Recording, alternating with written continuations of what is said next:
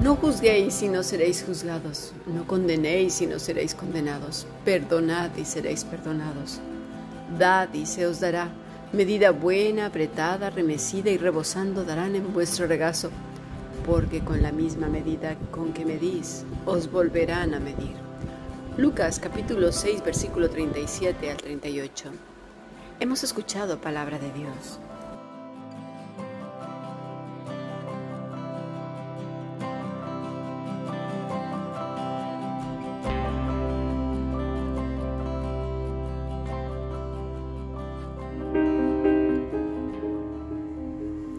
Fundación Bíblica te invita a participar tanto de esta aula internacional hoy apegados a él, como a sus cursos online en mol.fundacionbiblica.com. También Adoración de Siervos todos los martes a las 7.30 de la tarde España a través de nuestro canal de YouTube. Para cualquier información escribe a fundacionbiblica.gmail.com. Aprendamos juntos del Maestro. Te esperamos.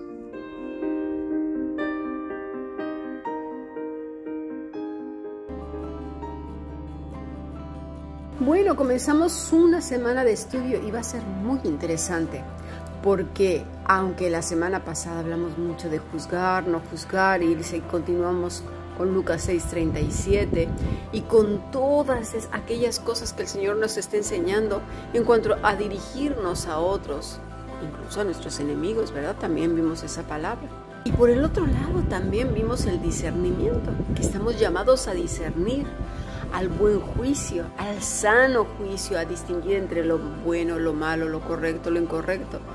Pero vamos a ver más adelante también distinguir entre quien no da fruto, sí da fruto y da un fruto malo también. Todas estas cosas.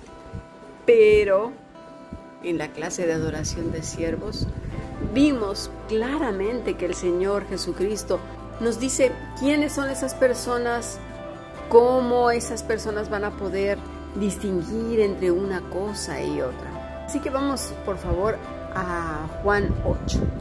Vemos a los religiosos que, Madre del Amor Hermoso, no dejan al Señor en paz, van detrás de Él una y otra vez, una y otra vez, arremeten contra Él odian su persona, su forma de ser. ¿Por qué? Porque no era religioso como ellos. Ellos decían que así decía la ley y bueno, miraban hasta la tilde, todo, pero con un cuidado y además añadían, porque eso les encantaba. No estamos lejos de eso, ¿eh? vamos a verlo más adelante. Bueno, vamos a leer eh, Juan 8, versículo 12. Otra vez Jesús les habló diciendo, yo soy la luz del mundo. El que me sigue, fíjense, no andará en tinieblas, sino que tendrá la luz de la vida. Cuando habla el Señor de seguir, está hablando en el mismo contexto de Juan 15, eh, de permanecer, y lo vamos a ver más adelante, porque él también dice en este mismo capítulo de que si permaneciéramos en Él, seríamos verdaderamente sus discípulos y conoceríamos la verdad y la verdad nos hará libre. ¿Libre de qué? Pues de estas tinieblas, de esta confusión. Pero ¿qué hacen los fariseos en el versículo 3? Entonces los fariseos le dijeron, tú das, tú das testimonio acerca de ti mismo, tu testimonio no es verdadero. Imagínense, le estaban diciendo los religiosos al Dios encarnado que su testimonio no era verdadero. ¿Hasta dónde estaba su religiosidad? Hoy llegamos a ese mismo momento. el fin de nuestra historia como iglesia se acaba, pero los religiosos están en esa misma posición, en el fin del judaísmo, para quedar en pausa, para que diera inicio el momento de la iglesia. Una oscuridad tremenda. Su religiosidad era tal que no podían ver la luz, no podían ver a Dios, era imposible y el religioso le pasa lo mismo. No puede ver a Dios, simplemente ve su propia justicia, su propia religiosidad. Responde Jesús y les dijo, aunque yo doy testimonio acerca de mí mismo, mi testimonio es verdadero porque sé de dónde he venido y a dónde voy. Pero, escuchen, ¿eh? Pero vosotros no sabéis de dónde vengo ni a dónde voy. Versículo 15. Vosotros juzgáis según la carne. Yo no juzgo a nadie. Y si yo juzgo, mi juicio es verdadero, porque no soy yo solo, sino yo y el que me envió, el Padre. Y en vuestra ley está escrito que el testimonio de dos hombres es verdadero. Mirad, aquí el Señor Jesucristo nos está diciendo algo muy, muy importante, que para juzgar necesitamos estar que en dónde? En Cristo. Cristo es el que da testimonio a los hombres, a todas las personas, de, lo, de que somos hijos de Dios, el Espíritu Santo, el fruto que damos día a día. Así pues llegamos al versículo 31 donde el Señor Jesús le dijo a los judíos, no a ellos, a los judíos que habían creído en Él, si vosotros permaneciereis en mi palabra, tengamos en claro que eso es muy importante para poder discernir. Y permanecer en su palabra es el mismo, no en la letra, el mismo, la vid verdadera. Que el Espíritu Santo produzca en nuestras vidas fruto. Dice, seréis verdaderamente mis discípulos, mis aprendices, mis alumnos. Y como resultado, versículo 32, conoceremos la verdad y la verdad os hará libre. Eso de verdad debemos de tenerlo muy claro porque si comenzamos a partir del yo sé, yo he tomado tantos cursos, yo hoy conozco todas esas cosas en las cuales las personas les encanta presumir, pues ya estamos en lo que dice el Señor Jesucristo. Vosotros juzgáis según la carne. Tengámoslo muy claro, cuando el espíritu de uno, nuestro ser, empieza, y, no nos hagamos los que no sabemos, cuando te empiezas a hinchar de orgullo, cuando ves menos a otra persona, cuando dices, ¿y este que me va a enseñar? ¿Y tú qué sabes? Si yo llevo de cristiano siete millones de años, eh, ¿qué, qué me va a decir este?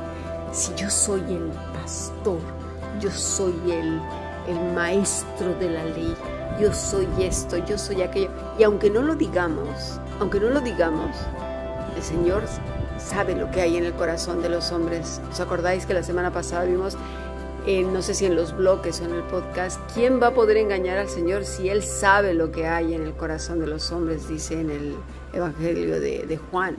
¿Quién lo puede engañar? Nadie. Pero eso sí, con la boca decimos, ay no, yo no soy nadie, ay no, yo esto, ay no, Dios, ni, lo mande Dios, yo, bueno, bueno, no, yo, yo por eso tengo mucho cuidado. Pero por dentro el Señor sabe quiénes somos. Así pues, cada vez que nuestro maestro enseña algo, pone un ejemplo, uno que todos puedan conocer o entender. Y esto lleva al estudiante a comprender con más amplitud y profundidad la enseñanza. ¿Saben una cosa? Los problemas que algunos estudiantes enfrentan, y son problemas serios, ¿eh? son tan simples y tan complejos al mismo tiempo como cuáles, por ejemplo, las divisiones y títulos dentro de las traducciones en cada página. Tú los has visto, ¿verdad? Que tiene título y luego se van dividiendo en párrafos un solo capítulo.